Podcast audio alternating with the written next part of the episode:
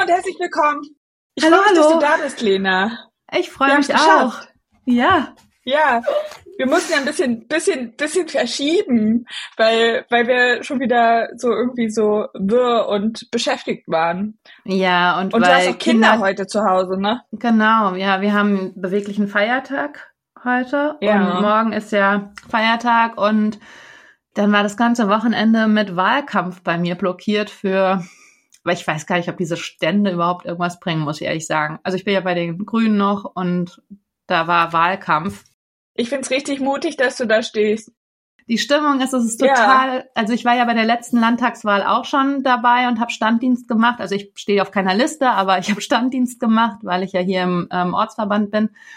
Und ähm, da waren die Leute eigentlich noch so ganz positiv den Grünen gegenüber eingestellt, aber da standen wir auch am Naja, aber Wochenmarkt. dich Und, ja. Und der. Wochen und der Wochenmarkt Gesichtchen für Habeck. ja, ich weiß. Aber der Wochenmarkt war auch, ist auch eher Publikum, was wahrscheinlich grün wählen würde. Oder damals ja auch gemacht hat. Die Wahlen waren ja auch besser. Und jetzt dieses Mal standen wir Ja. unten am der Fußgängerzone, da wo die ganzen Wochenend-Schnäppchenjäger sind. Und da wurden wir aufs Übelste beschimpft. Also richtig so, vor allem auch so grenzüberschreitend, so sehr nah an mein Gesicht kommt. Achso, und was war, was war das Thema der ähm, Beleidigung? Was hast du falsch gemacht? In deren Augen? Kriegsverbrecher sind Kriegstreiber, scheiß Kriegstreiber. Und raus aus der NATO. Hm. Solche waren das. Hm. Die, die die Ja. NATO nicht wollen. Bist du sicher, dass es nicht unsere Väter waren? Das nicht. nee, nee, mm. und wir hatten ja dann am Sonntag, oh Gott, wir sind schon direkt politisch, wow, wie wir einen Gartenpodcast machen. Sonntag war ähm, hier so ein, ähm, das Ende, also die Wahl, das Ende der Wahlkampfveranstaltung hat die AfD hier im Ort gefeiert, aber hier gibt's eigentlich keine AfD, sondern das war die aus dem ganzen südlichen Landkreis, also dem ganzen Ederkreis, weil wir haben keinen Ortsverband AfD. Aber die haben sich eingebucht und dann muss die Stadt muss nicht. denen auch, ja, muss denen auch noch, also muss denen vermietet werden. Aber ich glaube, man könnte die Einnahmen, die Mieteinnahmen spenden für Wohltätigkeiten oder ich weiß es nicht. Und dann habt ihr eine Gegendemo gemacht und du hast diese Genau, Plakate dann- gemalt, stimmt's? Ich habe die Genau, noch nicht dann- gesehen. Die sind nicht spektakulär, aber ich kann es dir schicken. Ach so, ich, ich dachte, die sind so niedlich. So Nee, mit das war ja auch nicht für die Grünen, sondern das war ja eine Bewegung für, das waren ja mehrere Organisationen, also es war nicht von der Partei ausgehend, sondern das war für, Ein Bündnis. ja, das, nee, das war so ein losgelöste, die hatten auch vom Bund für politische Bildung und so Plakate hängen, also es war so ein generelle, da waren auch die, wie heißen die, Omas gegen rechts oder Rechts. sowas? Ja, genau, die waren auch Niedlich. da. Dann waren so ein paar Antifa-Jugendliche, ähm, dann Sowas also gibt's in generell war das, Frankenberg. mhm, ja, das ist eigentlich ziemlich aktiv durch Marburg. Waren auch viele Hm. aus Marburg waren da. Also es waren, kam, war dann doch recht groß. Die, Marburg wird in unserer Folge heute noch eine Rolle spielen. ja, wir kriegen jetzt auch einen Unicampus hierhin. Also ich bin mal gespannt. Wird ja Studentenstadt. Ja. Ich freue mich, wenn der Kaffee bei euch endlich auch 5 Euro kostet. Ja, Ja! Carrot Cake und Pumpkin Spice Latte.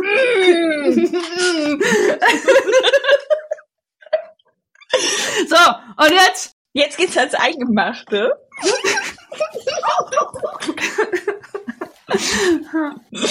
Das ist das Thema unserer Folge. Irgendwie so folgerichtig. Wow. Wow, Ja. nein, was, was passiert hier? Das ist, das ist einfach, das ist ein Wortwitz, Feuer. Ey, und noch ein, und noch ein. Nein. Es ist so, es ist natürlich korrekt, weil Hm. spätestens jetzt muss man was einkochen. Oder zumindest man hat halt irgendwelchen Kram, wo man denkt, das wäre eine gute Idee. Und dann schmeißt man ihn doch auf den Kompost. Ich muss sagen, ich habe extrem viele Gefühle zu diesem Thema. Sehr viele Gefühle. Ah, schön, Und ich freue mich so. so, dass wir drüber sprechen. ja, ich glaube auch unsere Gefühle sind ähnlich. Sag mir mal bitte, was ist, da, was ist dein ekligstes Einkocherlebnis? Hm. Die, die, die Mitbewohnerin meiner Mutter da, also wir haben ja damals in der WG, also in so einer, in so einem Haus, da hatte zwar jeder eine Ja. Wohnung, aber wir hatten eine gemeinsame Küche. Und ähm, die Mitbewohnerin von uns damals, die war sehr, sehr, also auch wie deine Mama, so auf dem Ökotrip mit Dinkelpizza, die eher wie Kuchenboden geschmeckt hat und auf einmal salzigen Belag hatte und man dachte so was. Und die hat sehr viel eingekocht, richtig viel. Und das was war okay, das waren dann so Zimtpflaumen und sowas. Das war für Milchreis und Pfanne, Dinkelpfannekuchen.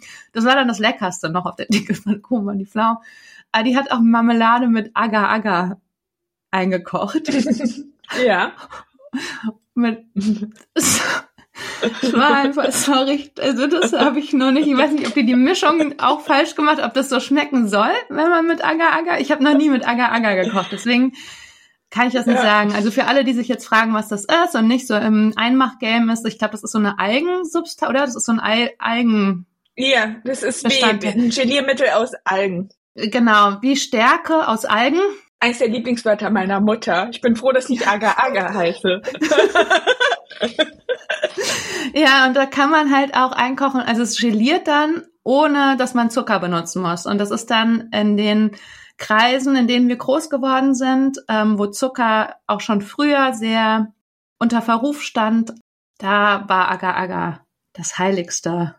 Mhm. Ich habe immer nicht verstanden, warum man nicht Pektin einfach so genommen hat. Ich glaube, das wird also nicht so fest. Pektin. Das wird, glaube ich, nicht ganz so fest. Ich glaube, das wird dann so soßenartiger und Agar Agar, das ist ja wirklich, das war ja auf einem Marmeladen so, die konntest du einfach rauskippen und das war ja so ein stehender Pudding. Da kannst du so, so abschneiden. Eine Scheibe Marmelade bei dir. Und die war auch so trüb und farblos, wurde die mit der Zeit. Und es war wie so ein grauer, leicht roséfarbener weird einfach. ich, kann, ich kann dich beruhigen. Ich kann dich beruhigen. Genau mhm. das kann man einfach auch mit Gelierzucker machen. Mhm. Äh, meine meine Unfähigkeit, meine absolute Unfähigkeit, einfach mich an Rezepte zu halten, mhm. hat natürlich dafür gesorgt, und ich hatte ja auch sehr lange, bis ich angefangen habe, das Kochbuch zu schreiben, keine Küchenwaage. Das heißt, ich habe alles geschätzt. Mhm. Dann wollte ich Marmelade kochen, aber halt geschätzt, wie viel Obst und Zucker. Also steht da immer eins zu eins drauf oder so. Auf den Packungen steht doch auch eins zu eins oder zwei aber zu nicht eins. Volumen, sondern Gewicht. Ja. Also aber Kilo weißt du, ja. Ja. Aber du kannst eine Gelierprobe machen, Lolli. Du machst einfach eine Gelierprobe. Ja, aber ich meine, ich rede ja nicht von gestern oder so. Das war halt mit Anfang 20. ich habe auch, nie, ich hab auch einfach nie eine Gelierprobe gemacht. Gedacht, Auf stimmt, jeden Fall habe ich schon. damals auch Damals habe ich halt auch kein, ähm, keine Zitronensäure da reingemacht und ich hatte genau das, so graue Plöcke. natürlich, ich glaube, das muss man einfach Leuten auch sagen. Wenn man das nicht, also ich, ich habe immer gedacht, hey, warum soll da Zitronensäure rein? Ich will doch, dass das süß wird. Da stand ja nicht, okay, machen Sie Zitronensäure rein, damit dies die Farbe hält und nicht oxidiert. Ja. So. Ja. Und das habe ich halt überhaupt nicht gecheckt. Und dann habe ich das, ich habe den Zusammenhang dafür, dass ich immer Einsen in naturwissenschaftlichen oh, Fächern hatte, sehr spät erfasst. Ja, und das ist auch so mit das ekligste. Und das muss ich nochmal sagen, ich glaube, ich führe das an einer anderen Stelle nochmal aus. Mhm. Eigentlich fast alle äh, eingemachten Geschenke von Fremden. Also ich kann es aus verschiedenen Sachen nicht essen. Mhm. So. Also Misstrauen ist eine Komponente, ja. die ich einfach nicht unter. Also, wenn das jemand ist, den ich bewundere für seine ähm, kulinarischen Fähigkeiten und weiß mhm. so, das ist jemand, der macht das so richtig krass, das ist jetzt so eine schöne handgerührte Marillenkonfitüre. Natürlich finde ich das gut. Aber ja. mh, hm, verschiedene Personen denken immer wieder, es wäre angebracht, mir irgendeinen so Pumps aus Banane und Kiwi oh, als was? Marmelade zu schenken oder irgendwie so. So, weißt du, ich glaube, es gibt Menschen, die haben halt Gelierzucker immer da. So. Ja. Und mhm. immer wenn die so Reste im Obstkorb oh. haben, machen die eine Marmelade. Oh, das ist grausam. Der Gedanke ist richtig grausam. Ich kann sagen, meine, ähm, meine Oma hat immer sehr gute Orangenmarmelade gemacht. Und Geil. das ist auch das, ja. was ich finde, was so Anfänger sicher ist, ist Orangenmarmelade. Weil du kostet ja. einfach nur Orangensaft und wenn du es dann so ein bisschen raus hast, kannst du noch gucken, wie viel Prozent Schale du ab, also Abrieb du reinmachst oder Schalstücke. Ja. Das ist eine re relativ sichere Sache, finde ich. Also die zu verkacken. Weil da muss auch nicht und Zitronensäure rein, da ist ja schon. Denken. Ja, genau, ja. Ich, Obwohl, ich glaube, ich habe auch schon mal richtig schlechte gegessen. So eine, weißt du, wo dann so Nelken und Zimt so en masse drinne waren und die war dann auch so bräunlich. Ja, auch schon schlechte Orangenmarmelade, fällt mir ein. Oder, oder, oder auch so äh, mit, mit so, so mit ähm, ähm, braunen Zucker wird es ja auch schnell so. Wenn du so Vollrohrzucker mhm. nimmst. Wie alles in meiner Kindheit mit Vollrohrzucker gekocht wurde? Nee, so, so Zuckerrübensirup. mhm. Oder Apfel, diesem Apfelsirup-Zeug. Das war auch immer. Und dann auch alles so braun gekleckst. so.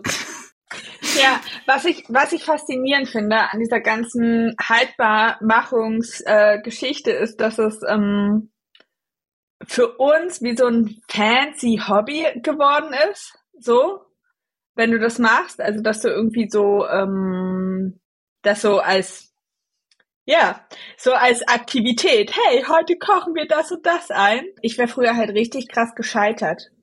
Also ja. wenn das so notwendig gewesen wäre. Ja, ja. Weil ja. ich, wie bei allen Dingen, die ich mache, verliere ich sehr schnell die Lust. So. ja.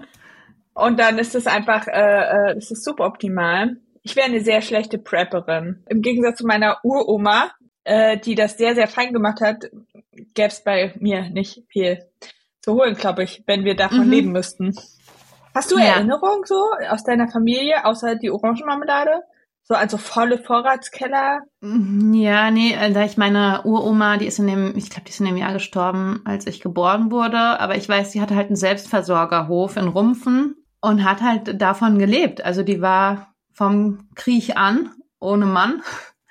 Und dann Selbstversorgerin, ne? Und ähm, aber ich kann mich, also die, meine Urgroßtante hat halt das Gebäude geerbt und ich kann mich da schon erinnern, wie akkurat die Speisekammer war. Ja, man darf ja auch gar nicht vergessen, wie relevant es noch war, was ja für uns total normal ja. war. Also nicht nur die Versorgungslage, sondern auch die Möglichkeit der äh, Konservierung. Also ich meine ganz ehrlich, das konservierte Essen, was ich am meisten konsumiere, ist äh, Tiefkühl, sind Tiefkühlprodukte finde, das ist die äh, für mich die, also gerade so Obst und Gemüse. Ja. Wenn ich nicht frisch esse, dann am ehesten ähm, eben Tiefkühl, weil ich finde, das ist so der beste frische Erhalt. Ja, das stimmt, ja. So, gerade bei Gemüse. Mhm. Also, ähm, ich finde viel Dosen Gemüse nicht oder so Kla aus dem Glas finde ich nicht so geil. Also gerade ja. so Erbsen aus dem Glas habe ich so richtig Grusel. Ja, ich dachte, du bist ja, du bist ja noch ein ähm, DDR.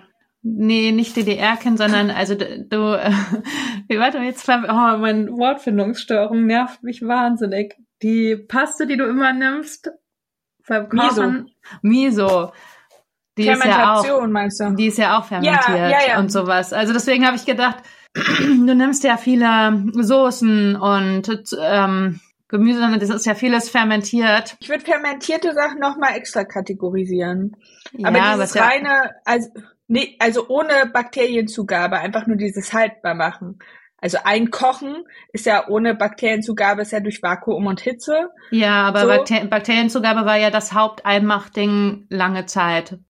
Richtig lange. Und ja. ich finde, da muss man auch irgendwie so diese Zeit, äh, also eigentlich gibt es so drei, drei Etappen, so dieses Haltbarmachen mhm. durch Fermentation oder sehr viel Salz oder sehr viel Zucker oder Traubensaft e-, eingekochten oder so. Also durch Zucker, Zucker, Salz, Säure oder sowas. Und dann kam ja dieses, also dieses darüber spreche dann gleich über mhm. dieses ganze Vakuumverfahren und diese Entdeckung. Und dann kam nochmal die Tiefkühl-Ära. Und jetzt ist tatsächlich, wenn man sich Zahlen anguckt, ist, äh, sind Tiefkühlprodukte ja super der Spitzenreiter vor allen anderen konsumierten Convenience-Produkten. So. Ja. Ja, ich wollte nur sagen, weil Zucker und Salz gab's ja, ist ja relativ neuer noch, dass man das in diesen Mengen zur Verfügung hat. Also davor blieb Aber ja wirklich Ägypter nur Fermentation. Honig genommen. Ja, die aber da haben in Honig ganz viel eingelegt. Aber in Honig sind ja auch Hefekulturen. Von daher sind es ja, ja, auch wahrscheinlich genau. eine Form von Milchsäure und Hefe mit dran, ne? was im reinen ja. Zucker und Vakuum dann wieder anders ist. Also ja. ist wahrscheinlich auch eher eine Form von Fermentation mit Zucker. Aber ja, keine Ahnung, ja, auf jeden Fall. Ich glaube, ich glaube, ich genau. glaube, das war halt auch ähm, schon fast eine Alch alchemistische Fähigkeit. Ich, was ich ganz süß fand, war der Fakt, dass ich so darüber, ich wollte, ich wollte mich erst ins ähm, Gewürzgurken-Ding richtig rein nörden. Oh, und lecker, dann dachte ja. ich, nee, das, aber das ist so ein Politikum. Hm, echt? So. Ja, doch. Gewürzgurken, das ist auf jeden Fall ist, ist ein sehr emotionales Thema. Echt? Und dann dachte ich, da kann ich, ja, ja auf jeden Fall. Ich kann nicht. Und dann, also gerade so, wo welche äh, Zubereitungsart herkommt. Mhm. So, äh, ich würde sagen, also gerade die Slawen haben, glaube ich, die milchsauer vergorene Gurke äh, sozusagen, mhm. schreiben sie sich auf den Zettel, auch zurecht. Aber ich fand es so niedlich, dass Cleopatra schon so gerne Pickles gegessen hat. Ja. So, niedlich. mhm. Ich fand die, fand die, als ich das gelesen habe, dachte ich, ha, das ist aber lieb. Ja, da sehe ich sie. Mit ja. so einem kleinen Gürkchen. Ich habe gestern auch so ein Glas gekillt. Einfach so nebenbei beim Streichen. Ich streiche ja gerade meine Wand und dann habe ich einfach so ein ganzes Glas. Das muss ich auch sagen. Ich würde auch sagen, das sind so ähm, meine, ist mit, mit das Liebste eingemachte von mhm. mir sind echt Gewürzgurken. Aber ich mag auch ja. sehr gern Sauerkraut. Mhm. Aber eher im Winter. Ja. Gewürzgurken esse ich das ganze Jahr. ja, ich auch. Und ich, ja, okay, diese Silberzwiebeln mag ich schon auch. Aber da isst du davon ein ganzes Glas? Also nee, ein ganzes Glas. Gemacht, nicht, nicht wie die Gurken so ein ganzes, aber schon auch viel ja. so zum, wenn wir Brotmahlzeiten machen. Was sind deine liebsten schon. Gurken? Äh, Cornichons. Cornichons. Also sauer, Cornichons. nicht salzig. Ja. Mm -mm, ich verstehe Salzgurken nicht so richtig. Also, also ich finde, mhm. die sind so, die sind so Meilen hinter sauren Gurken, dass ja. ich nicht verstehen kann, wie wenn man sich entscheiden kann zwischen Salzgurken und sauren Gurken, wenn man sich für Salzgurken entscheiden kann. Keine Ahnung. Aber ich habe was entdeckt, was ich sehr was ich sehr geliebt habe in der Schwangerschaft mit meiner Tochter, da habe ich jeden Tag so ein Glas gegessen, waren Salzoliven. Also gepökelte Oliven, die dann so klein und schrumpelig waren, wie so Rosinen ja. nur noch so groß, weil das ganze Wasser ja. eben raus war. Ja. Einfach ein Glas. Kosten aber auch, ich glaube, fünf Euro ein Glas. Das, ist ein teures ist ein teures, ist ein teures Baby oh, auch einfach jetzt. Ja. Das ist ein sehr hoch, so, ein hochwertiges Kind. Ich hatte so Cravings, aber sie liebt auch Oliven. Schon seitdem sie eins ist, isst sie Oliven. Und ich denke mir, ja, hat sie schon im Bauch. Hat sie sich die, wollte sie die wohl. Ich nicht. Ich ja. nicht. Sie wollte die, bestimmt. Ja, ich lasse auch echt viel, viel, ich bezahle viel Geld für Oliven. Mm. Ja. Also ich finde am geilsten von diesen ganzen mhm. Gurken mag ich, wenn die so süß-sauer sind. Ja. So, mhm. es gibt so Honighappen. Ja. Mhm. Uiuiui. Mit schön viel Knoblauch und Senf. Oh, Senf also, oh, oh köstlich. Ja. Kann ich mich reinlegen. Wo, wo haben wir eigentlich unser Gurkenglas gerade zur Folge? Wir hätten eigentlich ich, ich, hab, ich, ich glaube, ich weiß nicht, ob ich noch mal, ich werde es nachher noch mal für die Insta-Story vielleicht aufnehmen. Ich habe noch so ein Glas gefunden, was ich, äh, mein Erdbeerkonfitüren Memorial im Vorratsschrank, so ein schöner brauner Brocken. Das fotografiere ich nachher nochmal. Oh ja, kannst du das mir für den Blogbeitrag, wenn ich den Beitrag zur Folge schreibe? Ja, aber kann, oh, ich könnte, ich könnte es auch verschenken. Was denkst du, was passiert? Verlosen. Mm. mm. Machen wir so einen kleinen Korb eingemachtes.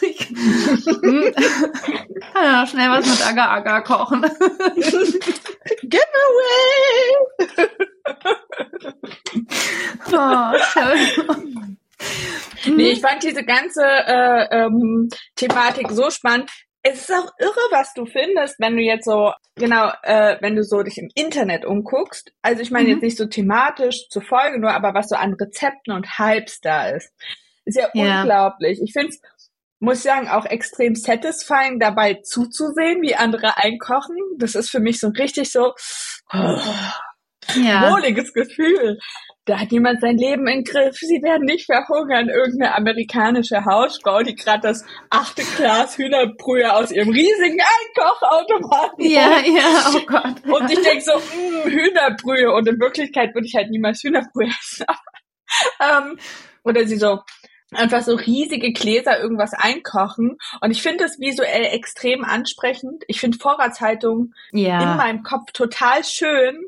In mhm. Wahrheit weiß ich, ich kann halt eigentlich nur von Tag zu Tag einkaufen, weil ich mich ja super schnell an Sachen ich habe dann keinen Bock mehr. Wenn ich's habe, werde ich lustlos. Wie so eine ja. Katze, die eine die eine Maus nur zum Spiel tötet, so koche ich einfach nur zum Spiel ein. So. ja, genau, ja.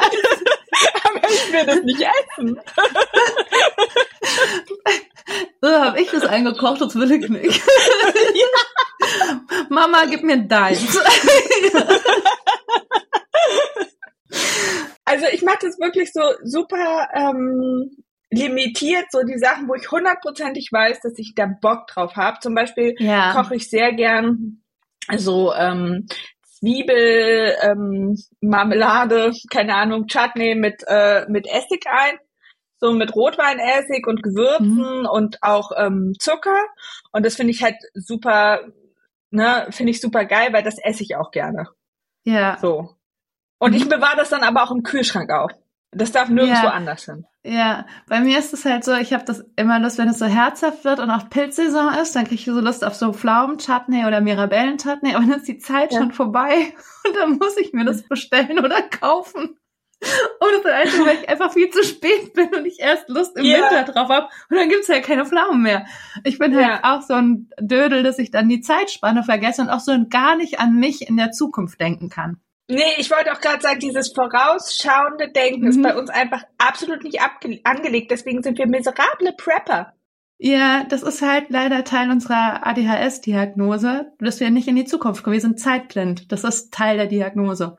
Wir können nicht ja. für die Zukunft planen. Und und was ich, also bei manchen Sachen freue ich mich dann richtig, zum Beispiel, also meine Lieblingsmarmelade, all time, forever and ever ever, ist halt ähm, Aprikose oder Marille. Mhm, und zwar mit ja. einem richtig hohen Bruch, Fruchtanteil und richtig smooth. Mhm. Also ich bin sonst nicht so mit Stückchen. Ich habe überhaupt ja. kein Problem mit Stückchen, aber ich will, dass es so cremig mhm. ist, diese mhm. Marmelade. Und ja. wenn ich die einkoche, da freue ich mich tatsächlich auch selber drüber. Erdbeermarmelade mache ich ja mittlerweile normal, aber die essen meine Kinder total gerne. Und das zum Beispiel macht mich auch richtig happy, wenn meine Kinder mhm. irgendwas geil finden, ja. was ich mache. Ja, ja, das ist so, so befriedigend, weil man denkt so, ja, ich habe für euch Kleinen gesorgt. Ich bin eine gute Mama. Ja. Wer hat das Apfelkompott gemacht? Wer hat das Apfelkompott Mama gemacht? Mama hat's gemacht und es schmeckt gut. Wie gekauft. Das ist das Höchste. Das ist der Ritterschlag, wenn meine Kinder ja. sagen, es schmeckt wie gekauft. Ja, genau. Das sehe ich, meine Tochter kommt auch. Habt ihr das selbst gekocht? Oder ist das gekauft? Und ich weiß, wenn ich sage selbst gekocht, dann isst sie es nicht.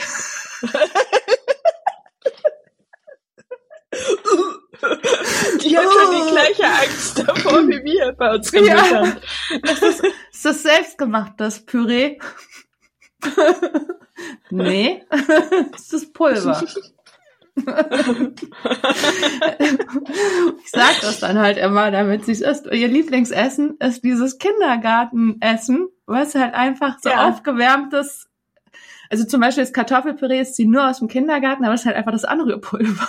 Das ist kein echtes Kartoffelpüree. Ich habe das, ich muss sagen, ich habe das, als ich zu Hause ausgezogen bin, auch weil es sehr billig war, also billiger als Kartoffeln war immer ja. dieses Püree. So, ich habe das richtig krass viel als junge Erwachsene gegessen. Also auch nur pur. Ich habe mir immer so einen Becher ja. Röstzwiebeln mhm. gekauft und dieses Anrührpüree mit so der billigen Margarine.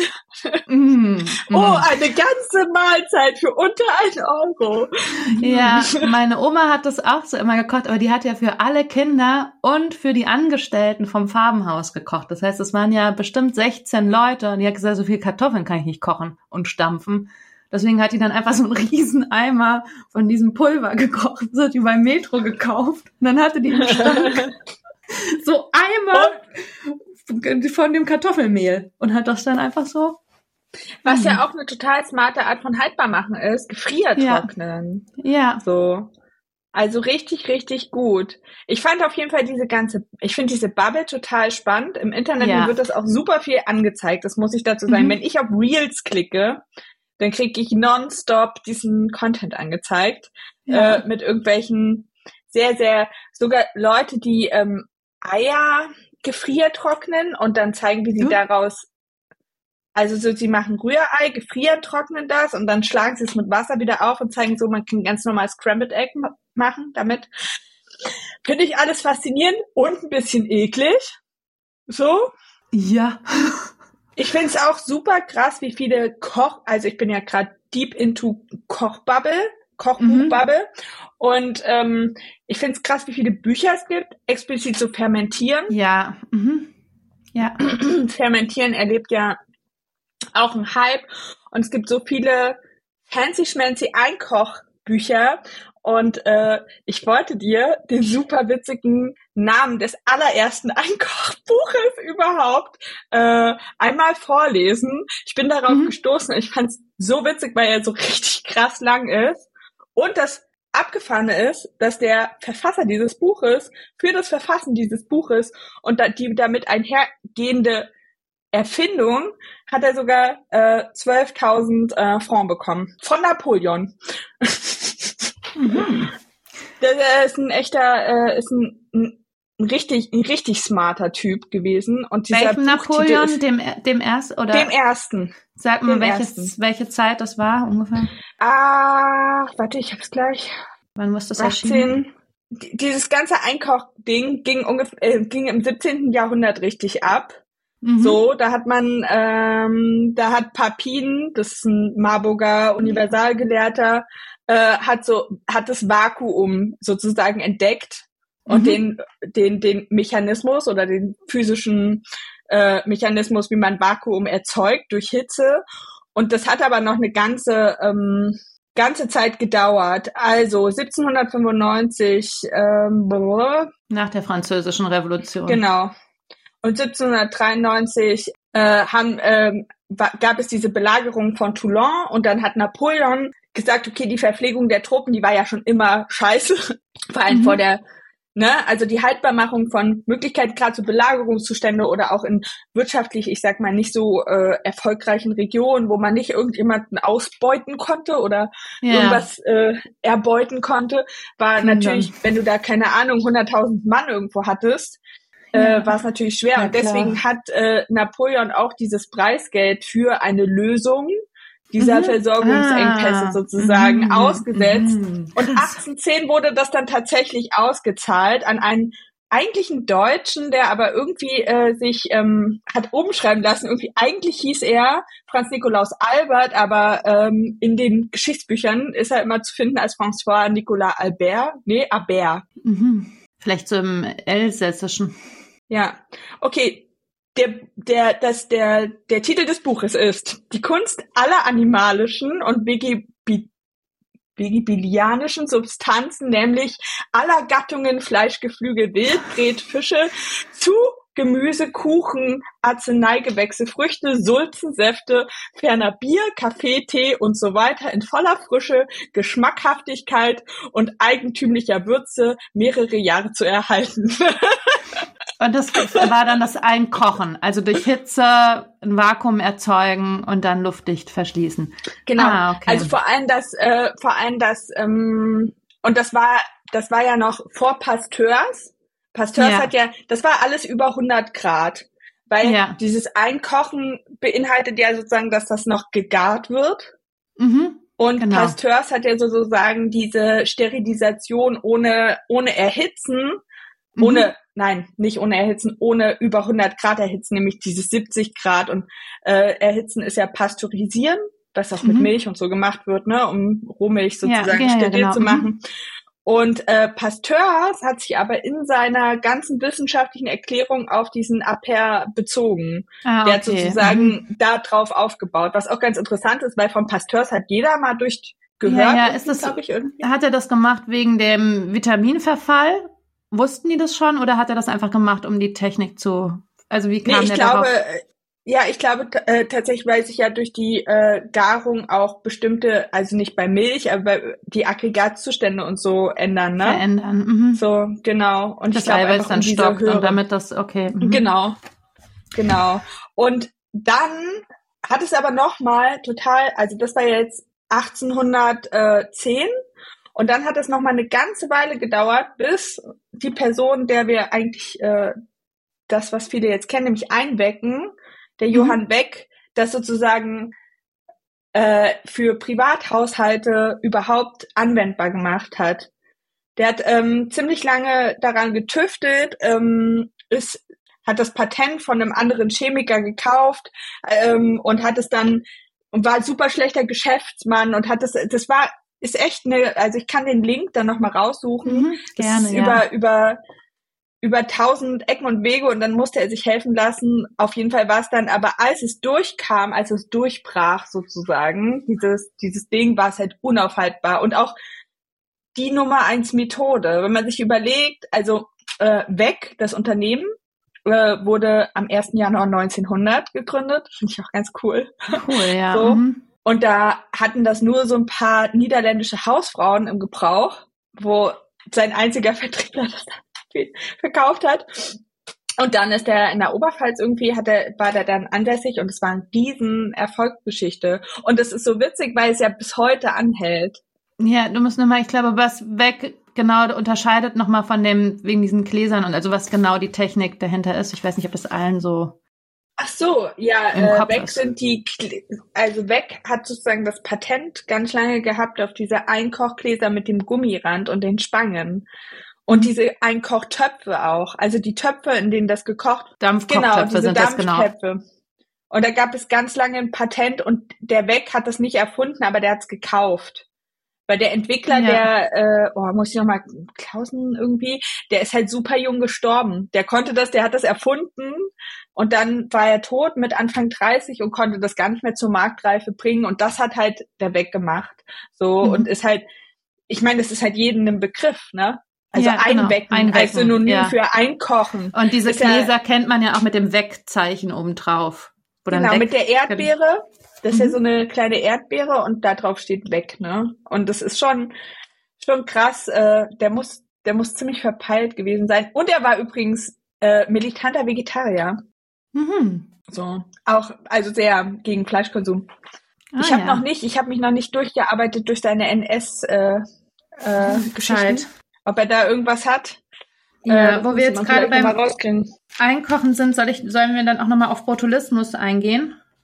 Weil oh, das ja, halt bitte. beim Einkochen also passiert. Hab, bestätigt dann meinen Ekel vor den eingekochten Fremder. Ja, also ähm, ich suche mal gerade meine Notizen zu Botulismus genau raus. Und zwar, also Botulismus ist ähm, ein Bakter Bakterium, was eigentlich ja wie Hefe oder auch Essigbakterien und sowas auch in der Luft vorhanden ist oder auf allen Gegenständen. Das heißt, es kommt normal im Alltag vor. Wir haben damit immer Kontakt und das ist gar kein Problem dem ausgesetzt zu sein, dem Botulismus-Bakterium an sich, das stellt keine Schwierigkeiten für den menschlichen Organismus dar.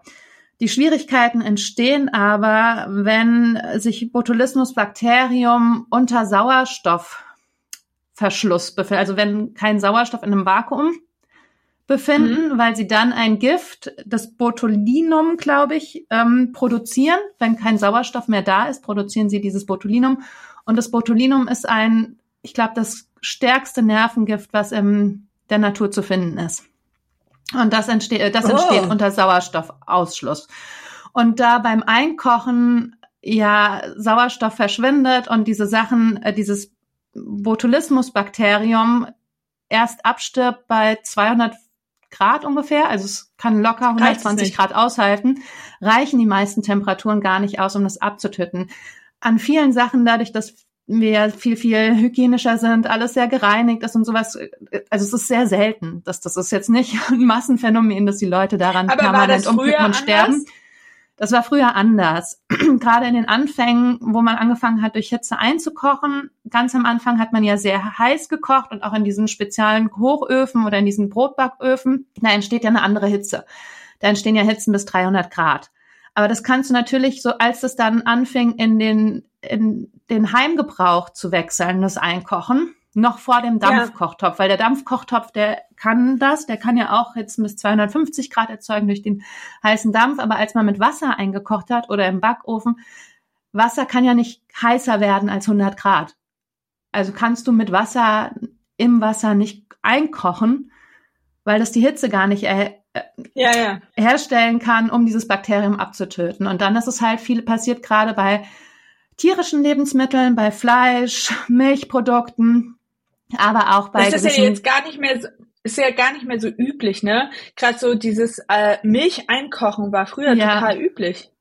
Ja, Wenn genau. du eine genau. Kuh hattest, wenn du eine Kuh hattest und die hat halt die Milch gegeben und du konntest, hast jetzt keinen Käse gemacht, du konntest halt Milch einfach einkochen. Ja, ja, und gerade bei diesen Fleischprodukten, aber auch bei Gemüse, du kannst das ja an den Händen haben, ja. die Bakterien, dann kochst du die ein und unter dem Luftausschuss produzieren die Botulinum und dieses Botulinum ist wie gesagt ein Nervengift. Da reicht die klei eine kleinste Menge, also eine Fingerspitze von und du stirbst davon. Also das ist das ist als erstes merkst du, dass du träge wirst und müde wirst. Dann kann es das sein, dass du merkst, dass deine, dass die Hände taub werden, die Füße taub werden. Dann ist das schon die erste Wirkung von diesem Nervengift. Und das strahlt dann halt aus ja. auf die Lunge, auf das Herz. Und wenn die nicht mehr funktionieren, kommt man um und da kann man dann auch gar nicht mehr so viel, also inzwischen ist es gut behandelbar, weil, also man kann inzwischen was gegen machen, früher nicht und man konnte es auch gar nicht so sehr in Zusammenhang bringen in den Anfängen weil das natürlich erst auftauchte, diese Todesursache, als man dann anfing einzukochen, weil vorher hat man ja nichts gegessen, was unter dieser Menge an Luftausschuss produziert wurde. Das war ja dann eine neue Technik ja, und auf logisch. einmal erkranken die Leute. Man hat das nicht so richtig am Anfang verstanden, was da passiert. Dass das verunreinigte Lebensmittel dann einfach waren. Also man musste dann nicht, ist das die Dose, ist es das, also ne, du hast lange gebraucht, um das dann zu verstehen, was da genau passiert. Ja, und ähm, deswegen ist es wichtig, beim Einkochen gewisse Prozesse zu kennen. Also wie, wie kriege ich die Gehitze hin, die ich brauche? Wie reinige ich die Lebensmittel? Wie reinige ich meine Sachen? Das ist alles ziemlich wichtig. Und auch die Kombination an Säuren, weil zum Beispiel Säure tötet das Bakterium ab. Das heißt, in dem Moment, wo ich Essig einkoche oder wo ich ein Obst, zum Beispiel, da passiert es nie in Obst eingekochten. Also mhm. wenn ich jetzt Pflaumen einkoche, wenn ich Kompott, da ist das einfach die, das, die Basis ist zu sauer von dem eingekochten, ja. da kann sich dieses Bakterium nicht vermehren und dann entsteht auch dieses Gift nicht. Das heißt, es entstand. Kocht keine Sülze ein, Leute. Kocht einfach Genau, es entstand ein. hauptsächlich deswegen in zum Beispiel, ja, oder in Kohl. Also in, also außer der Gärt bei Sauerkraut oder sowas, aber zum Beispiel bei eingekochten Blumenkohl oder Erbsen, sowas, wo das einfach noch sehr säurearm ist und man nicht mit Essig, sondern mit Salzwasser zum Beispiel eingekocht hat, da konnte es sich dann super vermehren, aber hauptsächlich eben auch Fleischprodukte. Ne? Dass man so. Ja. Gibt es eine Statistik, wie viele Todesfälle es weltweit gibt jetzt vorher? Inzwischen, ich hatte eine, ich habe es mir nicht aufgeschrieben. Es müsste ich raussuchen für den Blogbeitrag. Todesfälle in Deutschland. Bisher sind keine Todesfälle bekannt, dieses Jahr. Ja, im, jetzt in diesem Jahr kein. Was nicht, es kann ja noch werden. Ich hole die Marmelade. Ähm, 2000, 2009 waren es sieben, 2010 waren es vier, 2017 drei, 2018 einer. Also, und dann nimmt es wieder zu, ab 2000, wegen dem Trend wahrscheinlich. Dann 2019 neun. Wow. Wahrscheinlich wegen diesem Einkochtrend, oder? Ich weiß es nicht. Das ist jetzt super spekulativ. Aber es nimmt ab 2017 wieder zu. Nicht gut. Nein, finde ich nicht gut, aber ich finde es Also es war fast, es waren vier bei 2017 und dann steigt es wieder fast auf über zehn Tote. Aber das ist natürlich verglichen mit Autounfällen oder anderem, ist es halt vernichtend gering. Ja, das heißt, aber wie krass, wie krass muss es sein, wenn jemand, stell dir vor, du schenkst jemandem nicht nur eine köstliche Bananen-Kiwi-Marmelade, sondern halt einfach. Auch Leberpastete. Im Glas. Eine Leberpastete. und dann stirbt die Person. Ja, weil man eben nicht zu heiß, nicht heiß genug geworden ist. Und das geht halt im Heim, also im, außer man hat einen Dampfkochtopf, der wirklich durch den Wasserdampf ja. hohe Hitzen erzielen kann, auch innerhalb des Glas. Also es geht nicht nur um die Luft drumrum, sondern auch innerhalb vom Glas muss eine Temperatur über 120 Grad entstehen, damit diese Bakterien absterben, wenn es nicht sauer eingekocht ist.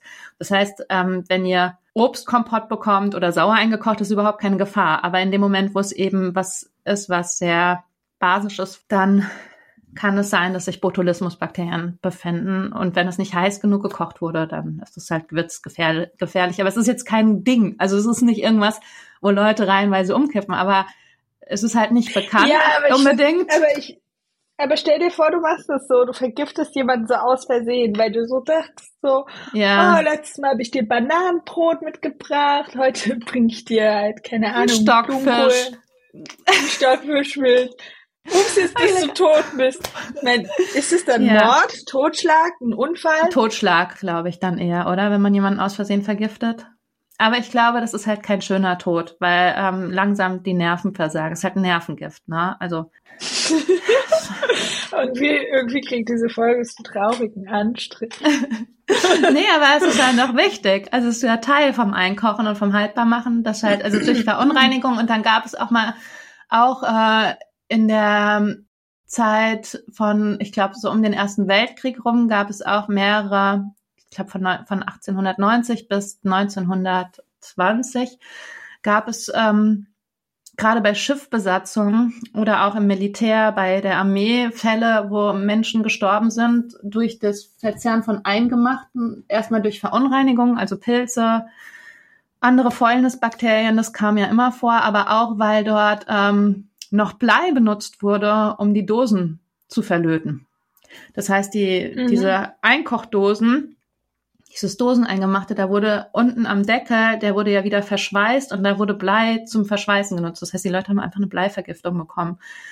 Und wenn ja, die dann mehrere ja, Dosen davon Monate gegessen haben, davon. monatelang, weil sie in einem Militäreinsatz waren, weil das eben die Nahrung war, die das Militär dabei hatte, in Dosen eingekocht ist, gerade im Ersten Weltkrieg, kam es dann zu Bleivergiftung. Das war auch noch Schwierigkeiten, ja. dass man das richtige Gefäß gefunden hat. Also das war schon ein langer Prozess.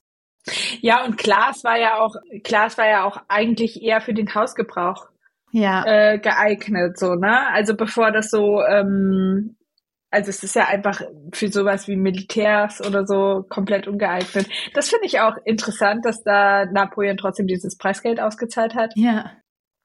So, weil eigentlich, keine Ahnung, ich seid mit einer Kiste eingekochten im Glas äh, da in den, in den Krieg ziehen. Also, weiß ja. nicht. Ist nur eine Überlegung, dann lieber so eine schöne Bleidose. Mmh, ja, wurden deswegen die Deutschen auch Krauts genannt, weil die dann einfach ihr Sauerkraut dabei hatten im Militär? ich weiß es ehrlich gesagt nicht. Die wurden da, Krauts genannt. Ja, auch, ja, aber das ist ja ein Schimpfwort nur von den Briten. Ja, das weil sie ja so viel Kraut gegessen haben. Also es ist ja. Ja, vielleicht, weil sie so viel gepupst haben. Ja, ich dachte, vielleicht haben die einfach krass viele Dosen Sauerkraut dabei gehabt. kommen die Deutschen mhm. und dann haben die ihre Tonne Sauerkraut dabei. Das ist ja auch, das ist auch, in ihren also Bleidosen. Krieg ist, Krieg, Krieg, Krieg ist so schlimm, halt auch kulinarisch. Ja. So. Ja. ja. Das ist eigentlich das größte Verbrechen. Krieg. Nein, das, so, so, so habe ich das nicht gemeint. Nein, das war ein Witz. Die Ästhetik, die Ästhetik ist auch schlimm. Das ist einfach, das ist, die Ästhetik ist auch schlimm. Ja. ja. Krieg ist nicht schön. Auf jeden nee. Fall ähm, finde ich das auch so lustig, ähm, wie anders meine, also ich, ich, ich unterhalte mich ja viel mit meinen Großeltern, ne? So. Mhm. Und die sind sehr nostalgisch, wie alle Leute über 80. Die erzählen halt ja. von früher ja. sehr gerne. Und wie anders das mit Lebensmitteln war. Und ich ähm, finde es so niedlich, wie meine Oma auch, ähm, für meine Oma ist, glaube ich, so ein eingekochtes Glas Obst ja. immer so, so ein Highlight. Und das ist äh, gewesen als Kind, weil es halt süß war und es gab ja nicht so viel Süßes wie heute. Und meine Oma ist, warte, 32 geboren. Ja. Ja. Ne? Also ähm, die äh, hat sozusagen diese ganze Nachkriegszeit auch natürlich mitbekommen und da gab es ja wahrscheinlich nicht so viel gute Sachen zu essen. Auf jeden Fall hat sich das getragen, weil selbst als ich in den 90ern und Anfang 2000ern Kind war, das feine das feine Dessert jeden Sonntag nach dem Braten war immer eingekochtes Obst. Ja, das bei uns, bei meiner Oma auch. Dosenobst und Sprühsahne. Hm, Dosenobst und Sprühsahne oder Dosenobst und feiner Pudding. Mm. Sahnepudding. Mm. Oder Kondensmilch, wenn mal nichts da war. Einfach ja, die Kondensmilch. Wenn nichts da war, ging auch die Kondensmilch, genau. Die, uh, ja. Und dann auch, und weißt du, was so lustig ist? Weil ich habe das als Kind komplett gespalten für mich, dieses eingekochte Obst hatte für mich nichts mit der frischen Frucht zu tun. Lieblingsbeispiel ist da gerne die Erdbeere, diese kleinen braunen Hoden in Zuckerwasser, die da rumkommen. ja, ja, genau. geschmacklich und von der Konsistenz einfach gar nichts mit Erdbeeren zu tun haben. Nein. Die nein, haben ja so einen ja. eigenen Geschmack. Ich würde Ja. sagen, eingekochte Erdbeeren ist eine eigene Oh, Geschmackskategorie. wenn du das ich. Allein die Konsistenz macht mich fertig von diesen eingekochten. Vor allem, wenn die außen so rau waren, wie so eine raue Ja. Zunge und dann innen so. Das macht mich so fertig. Oh. Aber ich fand das so süß, weil man hat das so richtig gemerkt bei der Oma, da mit ihren kleinen, dann hat die das, dieses Zeug aus dem Glas so eine Kristallschale, weißt du, irgendwas, was die mal zur Hochzeit geschenkt gekriegt Ja, ja, genau, meine Oma auch, ja. Mhm. Kristallschale, Spitzendeckchen und dann gab's das Feine. Und überleg dir mal, was für verdrehte, äh, äh, wohlstandsverwahrloste Millennials wir sind, dass wir Ja. jetzt darüber Ich lachen. weiß auch noch, diese, dieses Glas, wenn sie dann kam, dieses braune Obst, und dann macht sie es so auf und dann macht so, weißt du, dieses Geräusch, wenn es dann so rausschießt und so in diese Schale, in diese feine Kristallschale bleibt, und dann denkt man so, und jetzt ist fein. Davor war jetzt, jetzt ist fein, so. Wie bei feinen Leuten. Ja, jetzt ist richtig fein. Jetzt ist was Ich habe auch Gutes. gedacht, ich habe auch gedacht, meine Großeltern sind ganz vornehme Leute, weil mein Ich auch, Opa, ja. weil mein Opa hat eine Krawatte getragen und mein Vater ist ja eher so damals so Mhm. Karohemd, Lederjacke, Chucks Typ gewesen, Mhm. so halt so ein Jeans, Ja. so ein Jeans und ähm, T-Shirt Typ mit langen Haaren und mein Opa hat ja immer so ordentlich geschnitten und immer ganz sauber rasiert und mein Vater war mit Mhm. drei Tage Bart, also mein Vater sah aus wie ein Hipster Ja. damals ja, in ja. den 80ern. Ja, Und mein Opa war halt so ein ganz normal, durchschnittlich gepflegter Mann und ich dachte, die wären richtig vornehm. Und dann noch das Kristall. Also, Ja, ja. Und meine Oma hatte auch so Parfum mit diesem Pft, Pft, Pft Ding hinten dran, diesem Knoll. Und es stand so, und ich dachte immer, oh, das ist eine ganz feine Dame. Ich glaube Aristokratie. Aristocats. Ja, Aristokratie. Deswegen. Meine Oma ist Aristokratin.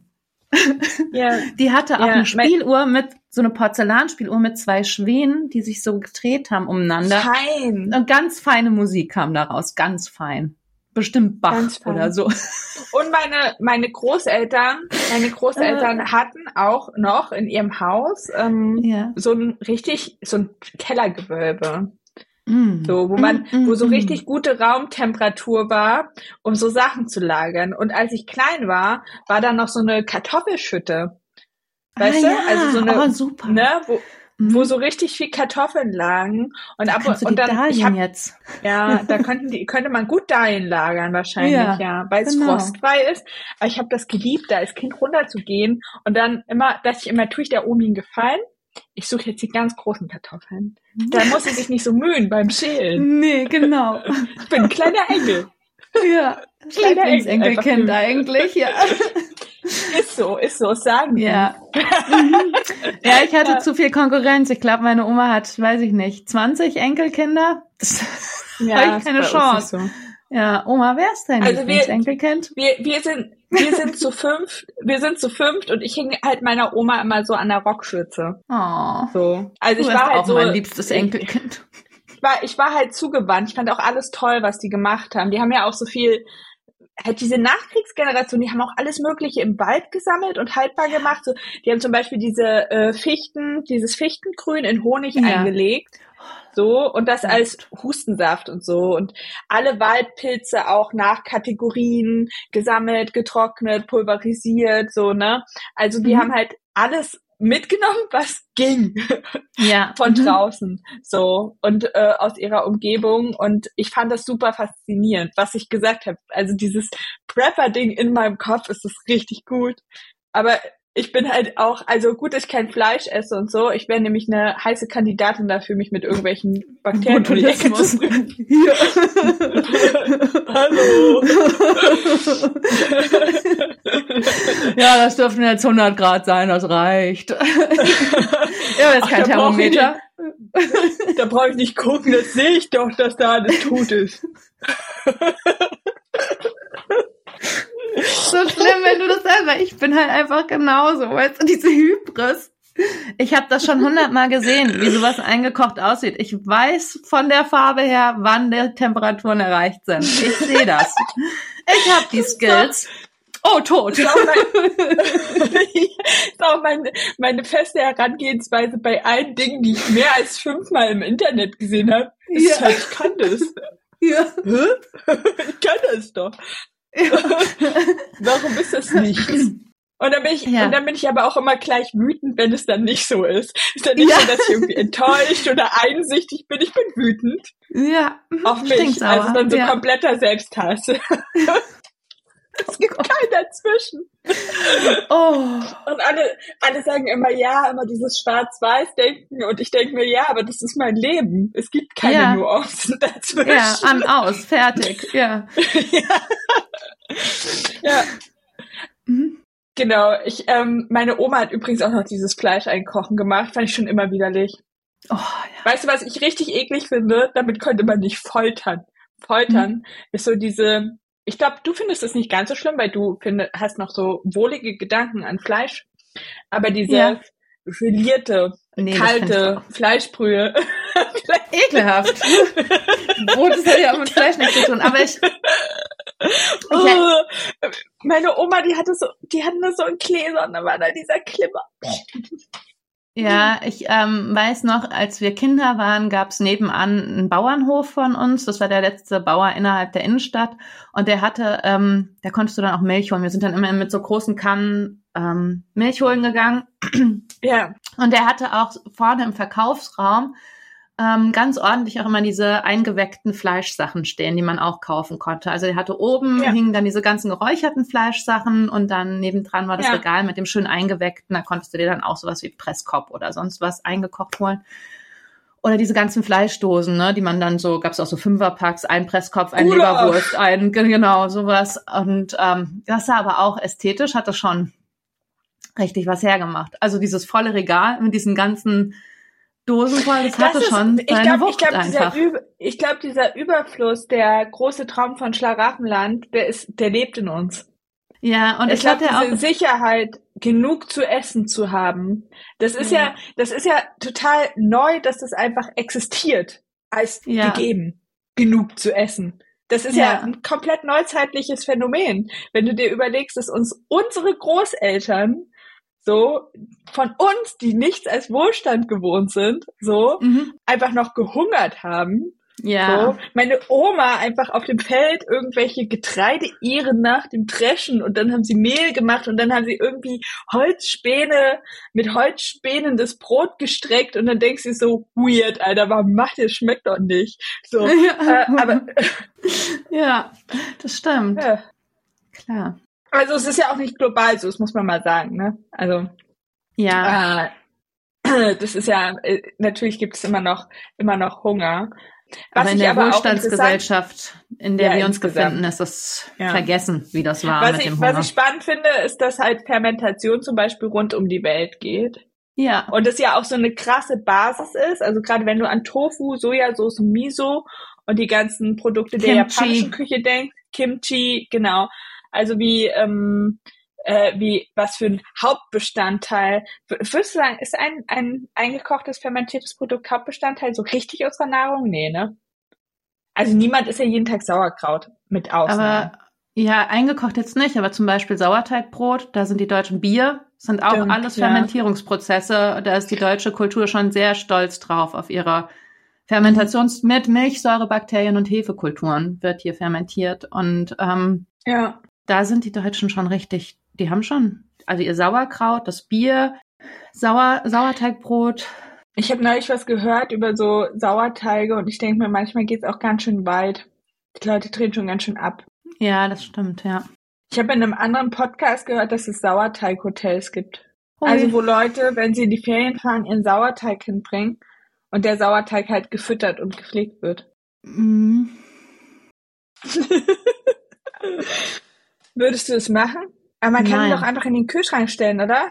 Also man ja, aber wenn du, ja, der braucht aber alle fünf Tage braucht er ja wieder irgendwie. Also wenn du einen sauer, einen sauren, also es gibt ja den auf Roggenbasis, der hat ja einen hohen Essiganteil, weil du ansonsten ja die Proteine im Roggen gar nicht spalten kannst. Das heißt, ein Roggensauerteig hat mehr Essigkulturen als Hefepilze drinne und ein eine Naturhefe, also so ein Levito Madre, der hat ja hauptsächlich Hefekulturen und keine Essigkulturen dran. Das heißt, ein Levito Madre wird ja auch mit Weizenmehl gefüttert und sehr trocken gehalten, damit diese Essigkulturen sich nicht ausbreiten können. Und der hält vielleicht drei Tage und dann braucht er wieder Zucker, weil dieses Mehl wir kennen das ja von Weizenmehl, das ist ja schnell ja, verbrannt. Ja.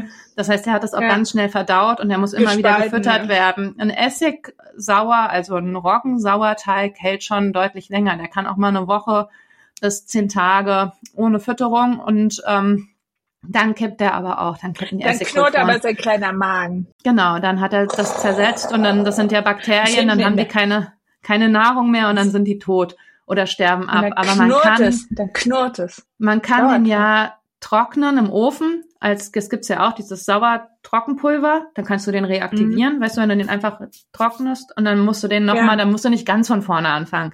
Da musst du zwar auch nochmal zehn ja. Tage füttern, damit er wieder die gleiche Wirksamkeit hat wie davor der Sauerteig und die gleiche ähm, Treibkraft, aber du kannst ihn auch einfrieren. Und dann hält er auch fünf ja. Monate aktiv und dann kannst du den wieder reaktivieren. Dann hast du zwar immer noch mal zehn Tage, wo das Brot so Zugaben von Hefe braucht von außen, dass du einfach nochmal ein Hefe mit reinhaust, so ein Hefe, Trockenhefe oder ein, äh, Trockenhefe ist ja das gleiche. Also ist ja auch haltbar gemachte Hefe. Es ja, funktioniert ja. ja. das kennt man ja. Das heißt, dieser Levito Madre, den kannst du super trocknen. Den machst du einfach in den Ofen, lässt den, weiß ich nicht, sechs Stunden bei 50 Grad austrocknen, dass du den so platt streichst auf einem Back Backpapier. Ja. Und dann kratzt du den ab, äh, malst den klein und dann hast du Hefepulver, was von was diese Naturhefekulturen ja. sind. Und dann reaktivi reaktivierst du den, dann ist das vielleicht beim ersten Mal noch nicht kräftig genug oder so, aber dann ziemlich schnell wieder. Und ähm, beim Sauerteig das gleiche, den habe ich eingefroren dann zum Beispiel. Und dann fünf Monate ist der super gut noch reaktivierbar. Danach ist einfach viel auch tot. tot. ja, aber fünf Monate wäre es länger also weg. Du, also du, du würdest sagen, Sauerteig-Hotels ist Geldmache? Ich würde Oder sagen, ist es nur mal sicher für Leute, die so 300 Jahre Sauerteigkulturen haben? Ja, wenn du so richtig alte hast, zum Beispiel habe ich mal in der Bäckerei ausgeholfen, so einer Demeter-Bäckerei, da war der Teig 30 Jahre alt, der Sauerteig, die Kultur. Und ich kann das dann schon verstehen, wenn man dann denkt, nee, ich will jetzt nicht, dass der mir abstirbt, aber in der Bäckerei, ich meine, die verdienen damit Geld, das ist die sind dann stolz auf ihren alten Sauerteig, mit dem die das Brot backen. Das ist irgendwie so ein Marken, Markenwert hat das. Da verstehe ich das, weil da ist deren ganze Wirtschaftlichkeit dran geknüpft. Wenn man jetzt als Privatmensch, du kannst ja auch einfach. Denkst du aber, irgendjemand würde das feststellen, wenn sie einen neuen Sauerteig nehmen? Hm, weiß ich nicht, ja, schon von der. Der schmeckt ja dann nicht anders. Ja, aber die, die Kraft. Also vielleicht die, ist ihr Sauerteig, ja, es ist vielleicht optimiert, aber glaubst du. Ja, aber vom Backverhalten ich glaube nicht, dass ein Sau her, ja, aber ich glaube nicht, dass ein Sauerteig unersetzlich ist. Nee, das glaube ich auch nicht. Aber das, dass du wieder die gleiche Kultur zusammensetzt, der wird ja, der wird ja, nee, der wird ja stabiler. Umso länger du den machst, umso stabiler wird er das prozentuale Verhalten innerhalb des Sauerteigs. Ja. Und ähm, diese, also umso stabiler, also es ist halt schwierig am Sauerteig ist, die Menge an Hefekulturen zu erhalten, damit der nicht einfach vergoren schmeckt, sondern diesen Hefegeschmack, den wir ja auch sehr lecker finden, ja. behält. Ja. Und es ist schwierig, da diese, diese Balance zu halten, dass es nicht in Essig kippt. Also, dass die Essigkulturen ja. nicht die Überhand nehmen. Ansonsten schmeckt es einfach nach Essig und es riecht nach Essig. Damit kannst du dann zwar auch sauer vergorenes machen. Und wie gesagt, für einen Roggen brauchst du ja einen hohen Anteil an Essig, damit der Roggen ja. überhaupt verdaulich wird. Weil der hat ja, ja, diese harte Schale und damit diese harte Schale gespalten werden kann und die Eiweiße innerhalb des Roggens brauchst du eine hohe Säureanteil. Das heißt, deswegen ist er ja auch so schwer verdaubar, weil wenn du den Roggen. Deswegen mag ich kein Roggenbrot. Wenn du Roggen so isst, ähm, ja, da ist ja. es ja dann schon zersetzt. Aber wenn du Roggen so essen würdest, würde er dir sehr schwer im Magen liegen, weil auch die Magensäure nicht sauer genug ist, um den dann so schnell zu zersetzen. Das heißt, du brauchst schon einen hohen Säureanteil, um den Roggen verdaulich zu machen. Aber dann ist es ja, das ist ja auch das Gute an dem Sauerteigbrot, das ist ja wie vorverdaut. Also wenn du Sauerteigbrot nicht nur Roggen, sondern auch ähm, Hefe oder Süßes, an. ist ja schon so ein Verdauungsprozess. Ich auch nicht mehr kauen, ich schlinge ja sehr gerne.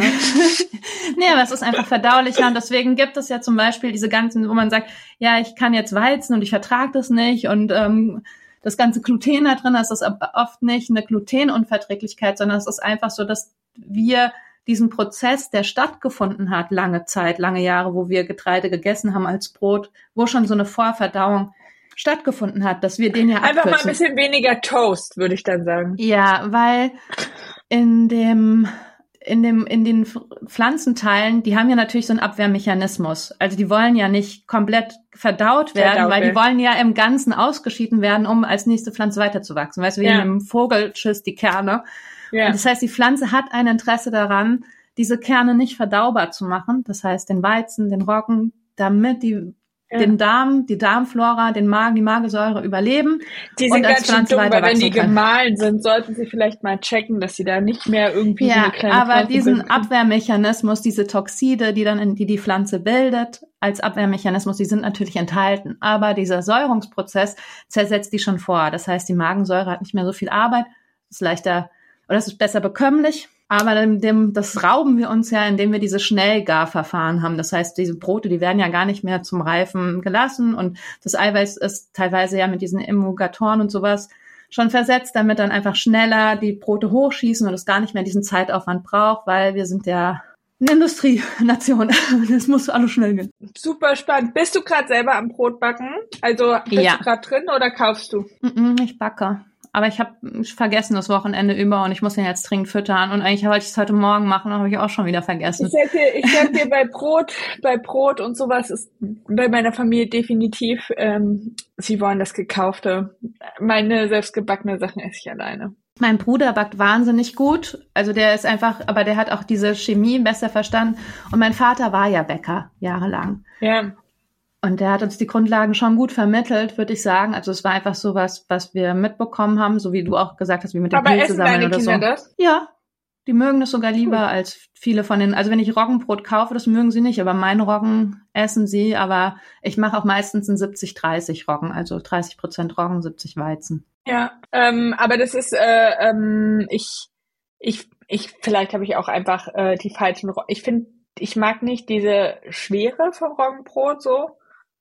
Ich finde es so. Hm, ich mag das gerne. Aber es ist ja auch eine Frage, wenn, so was ist denn, wenn du.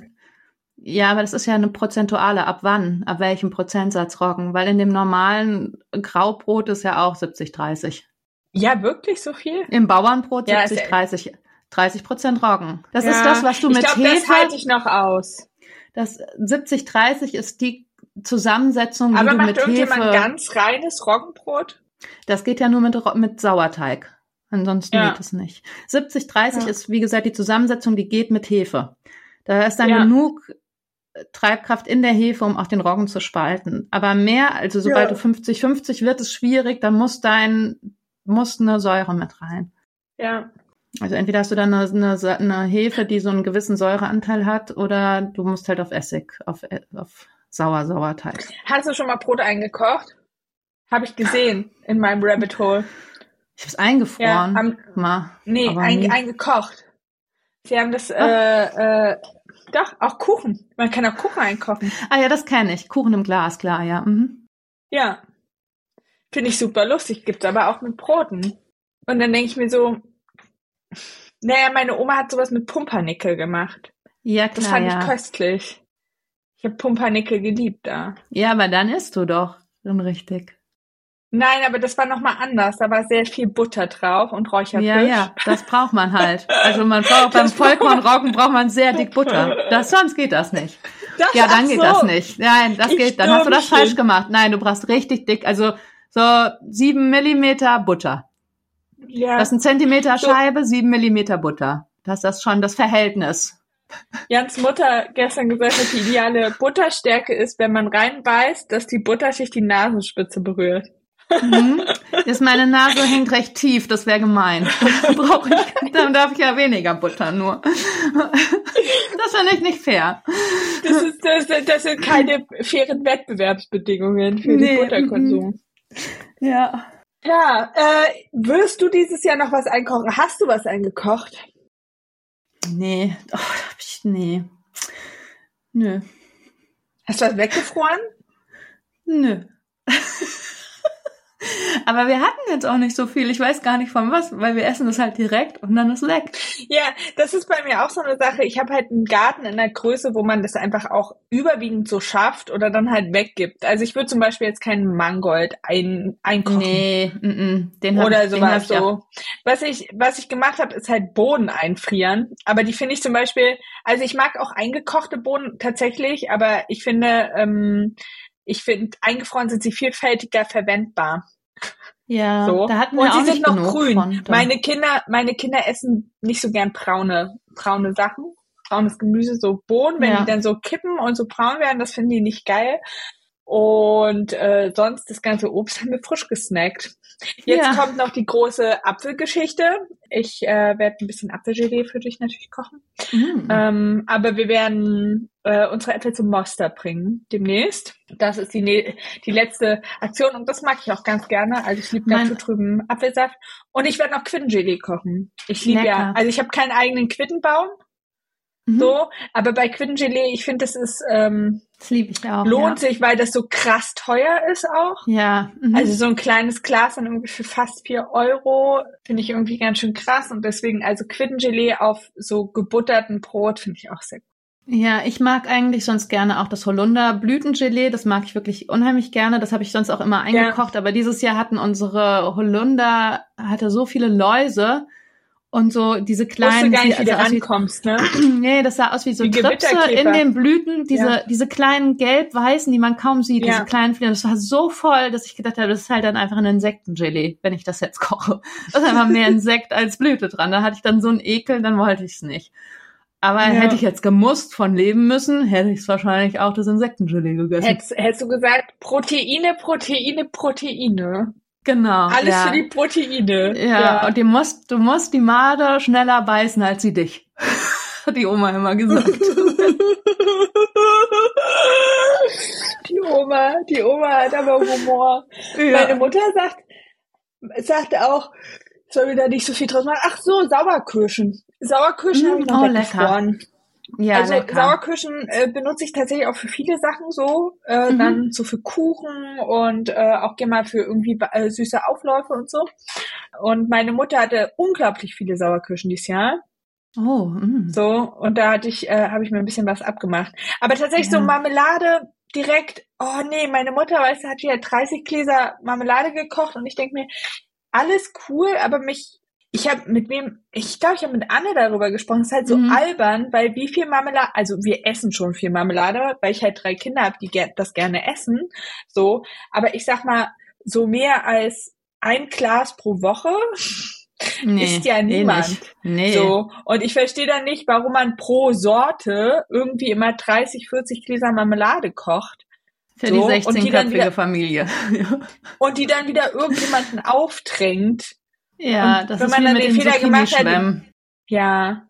Aber das Schlimmste sind wirklich, also Leute, wenn ihr das hört, macht diese Mixmarmeladen nicht. Niemand will die. Wenn ihr irgendwie die Idee habt, ich habe noch ein Päckchen Vanillinzucker und eine halbe Kiwi, eine Banane und eine Nektarine, oh. macht da einfach keine Marmelade draus. Ein Smoothie. Ja, und nennt macht es nicht, einen Smoothie. Macht, macht einen Smoothie, Smoothie draus. Mhm. Und trinkt ihn ganz alleine. Ganz genau, alleine. ganz alleine, ja. Mit einem netten Buch. Setzt euch einfach hin, gönnt euch den Smoothie. ähm, aber was meine Mutter Leckeres gemacht hat, ähm, und das ist auch ein slawisches Rezept, ähm, ist eingekochte Trauben.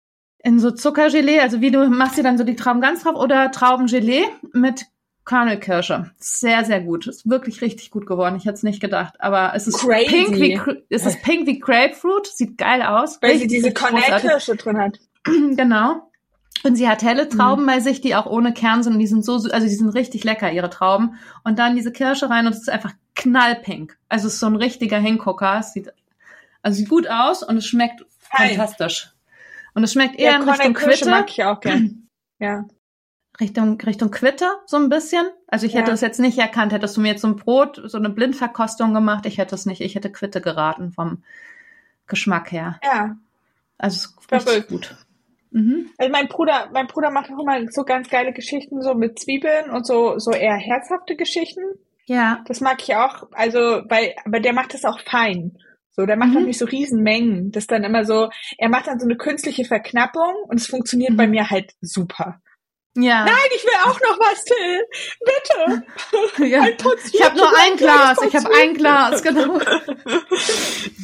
ja. Ja, ja. Wovor Mal ich schauen. ein bisschen Angst habe, was ich eigentlich mir gut vorstellen könnte, aber das traue ich mich nicht, ist Pesto einkochen. Einfrieren. Weil, ja, einfrieren wahrscheinlich ja, eher. Weil, du machst es ins Glas und frierst es weg. Das wird sonst braun. Das, das genau, das wird braun. Oder ich habe halt einfach auch da ist ja ein großer Anteil Käse, Parmesan drin, habe ich einfach auch die Sorge vor allem Möglichen, was ich da bilden kann. Das heißt, das ist was, wo ich denke, das mache ich eigentlich gerne frisch. Aber ich kann, weiß, ich kann mir einfach im oh. Supermarkt den Basilikum kaufen. Was soll der Geiz? Warum soll ich mir den aus dem Garten einkaufen? ich kaufe den aus dem Supermarkt und mache mir den frisch, wenn ich das will. ja, was ich auch noch, was ich auch noch ganz geil finde, was ich so ähm, äh, so als fancy schmancy ähm, Gimmicks meine, sind so ähm, so Sü äh, Blütenzucker. Mhm. Mhm, das mhm. ist einfach, das ist einfach ganz cool. Also ich habe das mit diesem ähm, bei uns sind überall diese wilden Rosen, also diese, diese ja. Strandrosen. Ja, ja. Die, mhm. Ich weiß nicht, wie die richtig heißen. Und die sind so ganz intensiv im Geruch und die Blätter dann mit Zucker zerstoßen. ist halt super geil, wenn du irgendwas so süß in Richtung Obst. Mhm, das, also erstens ja. wird es ein bisschen rosa. so. Ja. Und gezuckerte und, äh, Veilchen. Und gezuckerte Veilchen. Habe ich tatsächlich noch ein ganzes Glas hier. Das ist schön. Das sieht einfach so schön aus, finde ich, wenn man die. Ja. Das ja. ich gerne. Also solche, ja. solche Kleinigkeiten, aber dieses auf Masse. Hm. Also solange es nicht notwendig ist. Naja, du hättest Platz auf jeden Fall. Ja, aber ich habe nicht den ja. Ertrag dafür. Also dann müsste, dann ist es ja schon wie ein Beruf, weil wenn du das Gemüse erstmal pflegen musst in der Menge und dann musst ja. du es noch verarbeiten und einkochen, dann kannst du halt, dann ist das dein Job. Also dann kannst ja. du das nicht nebenher machen. Und solange ich den Garten nebenher mache und auch noch arbeiten muss und noch die Kinder habe, kriege ich das, dann hört es dann für mich auf, Hobby zu sein und Spaß zu machen und verliert so diese Leichtigkeit. Weißt du, wenn ich so diesen Total. Und dann habe ich diesen Frust, wenn dann zum Beispiel dieses Jahr sind bei uns ja die ganzen ähm, Obstbäume, da sind ja die Blüten abgefroren. Das hatten wir ja schon in der letzten Folge, weil wir so spät nochmal Frost hatten. Das heißt, wir haben kaum Ertrag an Obst dieses Jahr und das wäre dann ja super frustrierend. Stell mal vor, ich hätte mich jetzt gefreut auf mein Apfelgelee. Was ist mit Most? Ja, was ist da los? Gibt's kein Most? ja, ist das nicht nee, bei euch? Kohl, Kohl, ja. Mm. Abelwein, Abelwein. Appleboy. Mhm. Ich versuche das jetzt. Appleboy. ja, richtig, richtig traurig. Ich habe auch ähm, mich mit jemandem unterhalten, die ähm, eine Apfelweinkälterei haben und die haben auch, also die kommen aus Schleswig-Holstein und bei denen hat es auch reingefroren. Das ist natürlich, also es ist halt echt diese Komponente von angewiesen sein und äh, den wirtschaftlichen Totalschaden, den du fährst, wenn du halt ein beschissenes Jahr erwischt. Ich freue mich schon sehr, Hobbygärtnerin zu sein, muss ich mal sagen. Das ja, lässt mich ruhig ist schlafen. Ein Luxus, ja, genau. Ja. das ist schön gesagt, Lolli. Das lässt dich ruhig schlafen. Ich werde so viel mehr wütend noch. Und ich bin ja schon viel wütend. Wegen den Pilzen und so. Weil was da für eine Wut ist. Ja. Psst, psst. Du hast das P-Wort gesagt. Wut, oder? Ja. Aber, Aber gestern, gestern, gestern hat es stark geregnet. Echt gut. Ich hoffe jetzt auf Kluckis und so und nochmal mhm. ordentlich Pilze. Ja, meine ich, äh, Schwägerin, die gefriert, die ähm, trocknet die im Dirt hier alle. Die hat Gläser ja. voll. Weil was die, die haben so viel, die haben so viel Pilz. Was die jetzt alles gedörrt hat, an Pfifferlingen, Totentrompeten, Gluckis, Steinis, alles gedörrt. Die hat, das ist, das ist feierlich der ihre Küche. Nee, die hat ein Regal voll, ne? Die hat ein Regal voll, ja. Und dann macht die so ja. schöne Pilzcremesüppchen, ne? Mm.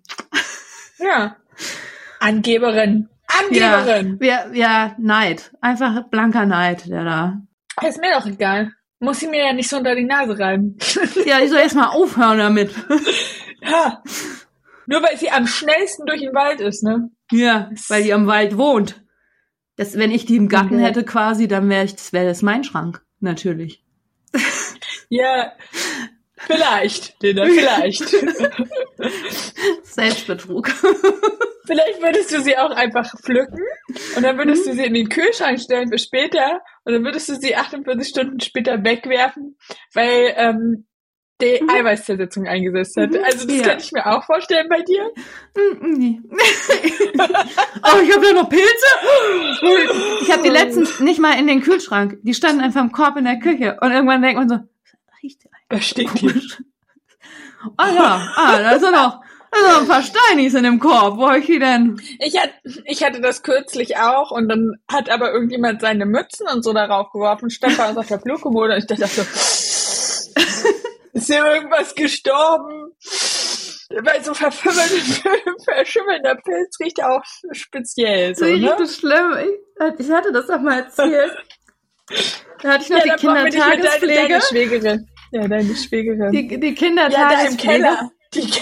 Die und ich habe schnell, weil die Kinder, ich hatte ja auch Kinder mit Down-Syndrom bei mir in der Tagespflege und die haben alles gegessen. Also vom Pfützenschlamm bis zu den Weidenruten, die waren am alles war im Mund sofort. Und dann habe ich gedacht, oh nee, da kommen Pilze, da kamen diese Hexenröhrlinge. Da dachte ich, wenn die die roh ist, das ist ja auch nicht verträglich. Also habe ich die alle abgesammelt in einen Eimer und habe die irgendwie so in der Hektik, weil die Kinder dann schon rausgehen, habe ich die dann in den Keller gestellt und dann schmeiß ich die nachher weg. Ja. ja. und dann waren die aus dem, aus dem Blick, aus dem Sinn. Und irgendwann komme ich runter aus den oberen Stockwerken morgens und denke, oh, es riecht schon in der Küche. Was ist das, was so riecht? Mach die Kellertür auf und mir kommt so ein richtiger Verwesungstoten. Und ich dachte, oh, die Katze hat eine Maus da unten. Die Katze war's. Die hat eine Maus geholt und hat die da wieder verrecken lassen, weil hatten wir auch schon naja, so eine fast. madige Maus. Ja. Und dann komme ich ja, ja, fast dieser, deine Maus, deine Maus, ja. die mit der du und dann nur gespielt ich, ja, ja dieser, Und vor allem, bis ich das verstanden habe, weißt du, dieses, diese, diese Demenz, die man manchmal besitzt. Ich gucke in den Eimer und denke, Alter, was ist das? Was und es war einfach nur noch so ein schwarzer Schleim da unten drin. Und weißt du, so eine schwarze Soße, du hast nichts mehr erkannt. So eine madige schwarze Suppe. Und ich, was ist das? Was hat der Patrick hier Die Kinder irgendwas da reingetan. Boah, Familie. Und immer, ja, immer schön die anderen. Ne, die Katze, die Maus, was hat der Patrick da angerührt? Waren das die Kinder, die Tageskinder? so, und dann, bis ich da verstanden ich war selbst. Ja, das war ein schöner Fund. Mm glaube, das war's mit unseren schönen Einkochgeschichten. Ja. Eingeweckt ja. und fermentiert. Ich, ich glaube, ähm, Pilze können also, auch gut Botulismus. Ja, ich würde, ich würde ja so, ich würde super, super gerne äh, ähm, demnächst mein eigenes Miso ansetzen, aber ich bin gerade mm. zu gestresst, um mich drum zu kümmern. Aber das wäre und ich bin noch ein bisschen am Tüfteln, weil es gibt ja auch nicht nur Reismiso, es gibt ja auch die Empfehlung mit Gerste, auch mit einem mhm. Gerstenanteil. 20 Prozent. Mm. Und äh, da, das ist so, glaube ich, mein Winterprojekt. Wenn ich mein Manuskript abgegeben habe, dann fange ich an. Oh, schön. Ja. Oh, endlich wieder was, was ja ähm, äh, äh, was ich schimmeln lassen kann im Kühlschrank. Mm, habe ich dir das an. gesagt? Oh Gott, nee. Das ist, äh, ne. Komm, ich habe eine Pilzgeschichte erzählt. Ja, okay, Nachbesprechung. Gut, wir gehen in die Nachbesprechung. Bis gleich. Gut. Tschüss.